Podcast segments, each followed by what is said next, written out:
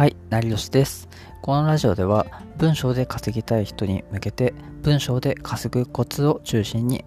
お伝えするラジオです。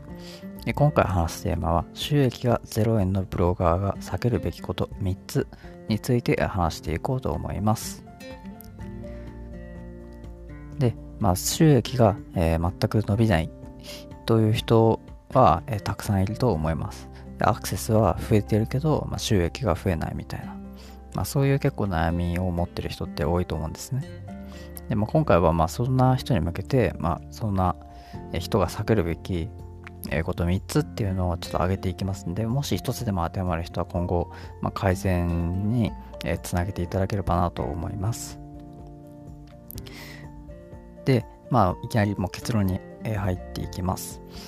えー収益が0円のブロガーが避けるべきこと3つですが、まず1つ目は、えー、小さな改善をしていない。2つ目、新しい ASP を探さない。3つ目、努力したのが一度だけ。まあ、この3つですね。で、まあ、この3つを今言ったんですけど、これだけだとちょっと、まあ、イメージがあまり浮かばないと思うので、まあ、少し深掘りして話していこうかなと思います。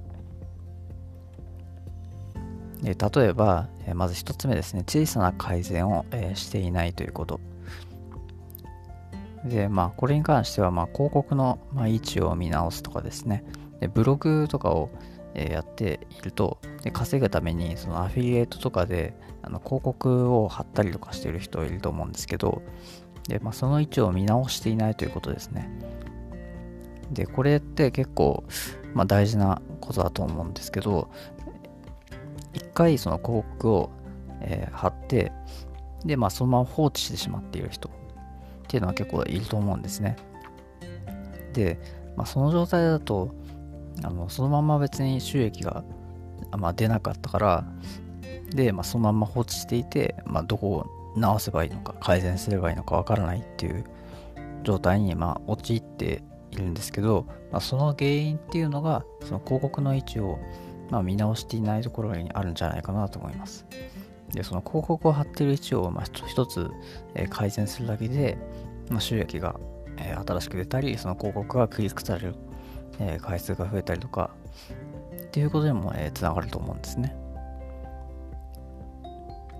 で、まあ、実際にあの僕もやっているんですけど、まあ、広告を貼る位置っていうのをその記事中に貼るとか、まあ、記事のまあ、下の方に貼って貼り直すとかっていうのを、え定期的にチェックしてるんですね。でそういったまあ小さな改善とか広告の貼る位置で変わるだけでそのサイトの離脱率とかその広告がクリックされる回数とかが、まあ、上昇したりとかすることにつながるんであのまず、まあ、そういった広告の位置を見直すっていうことだけでも、えー、一つ定期的に、えー、1回でもいいんでやった方がいいんじゃないかなと思います。で、2つ目、新しい ASP を探さない。で、これはま自分にそのマッチする、え、広告を探すっていうことをやってほしいんですよね。で、新しい、A、その ASP を探して、そこでまた自分の、求めてる商品、記事に合う商品はもしかしたらあるかもしれないんですよね。でそこでまた同じ ASP をずっと使っていて、あの自分に合う商品がないなっていうふうに思っていてで仕方なくそこの、えー、今までずっと使っている ASP にある商品を紹介する記事を書くっていうことをやってると、まあ、なかなか収益が伸びづらいし、まあ、新しくその収益を増やすことにつながらないと思うんですよね。まあ、なので、まあ、いつまでもずっと同じ ASP を使わなくてで自分のまあ、新しく書きたい記事に合う商品をあの持っている ASP っていうのがまあ見つかるかもしれないしで新しい ASP を見つけることでで他の、まあ、ブロガーとかと差別化をすることができる。っていうことにもつながると思うんですよね。だからその自分にマッチする広告を探すために新しい ASP を探す。ってことをまずやってほしいなと思います。でもこれは定期的にまあ、ある程度の期間が経ったら、まあ、やっていけば、結構新しい SP って見つかると思うんですよね。で、僕は結構新しい ASP をまあ、何とか、まあ、探していて、で、結構、まあ、いろんな ASP を実は使っているんですよね。定期的にその ASP で、まあ、商品を結構探したりとかを実はやっていて、で、まあ、中には結構その新しい分野でその商品を探すときにその新しい ASP でその商品を検索したりとかをやってます。まあ、なので、まあ、もしなんか収益が全く今なくて、これからなんか新しい記事を書きたいのであれば、まあ、新しい ASP を同時に探して商品を探すっていうのを、まあ、やった方がいいんじゃないかなと思います。3つ目、えー、努力したのが一度だけ。まあ、一度の改善ではまず足らないんですよね。で結構なんか、あのこれって抽象的な話なんですけど、あの一回なんかその改善とかをしただけで稼げるようになるっていうふうに考えてしまっている人がちょっと中にはいるんじゃないかなと思うんですよね。で、その一回その改善とかをやるのはまあ当たり前みたいな話で、一回改善をしたとか行動したから稼げるっていうわけではないんですよね。例えば記事のリライトをしたから記事の順位が必ず上がるっていうわけでも全くないんですよね。で、例えば、なんか苦労して長文の記事を書いたけど、まあ、全く上位表示はできなかったみたいな。先ほども言ったような、なんか新しい広告を探すとか、その広告の位置を改善するとかで、あのいい効果が出るとは限らないんですよね。だから、その一度の改善では足らないから、繰り返し、まあ、試行錯誤して、努力、改善を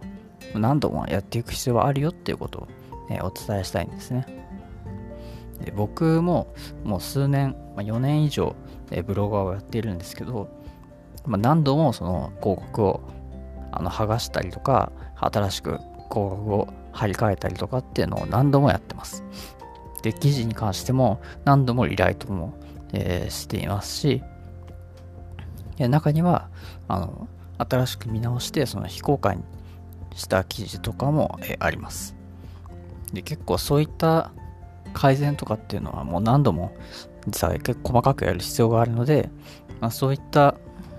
工夫が、まあ、収益、まあ、0円のブロガーこそなんか避けるべきこと、まあ、注意すべきことなんじゃないかなっていうふうに僕は考えています。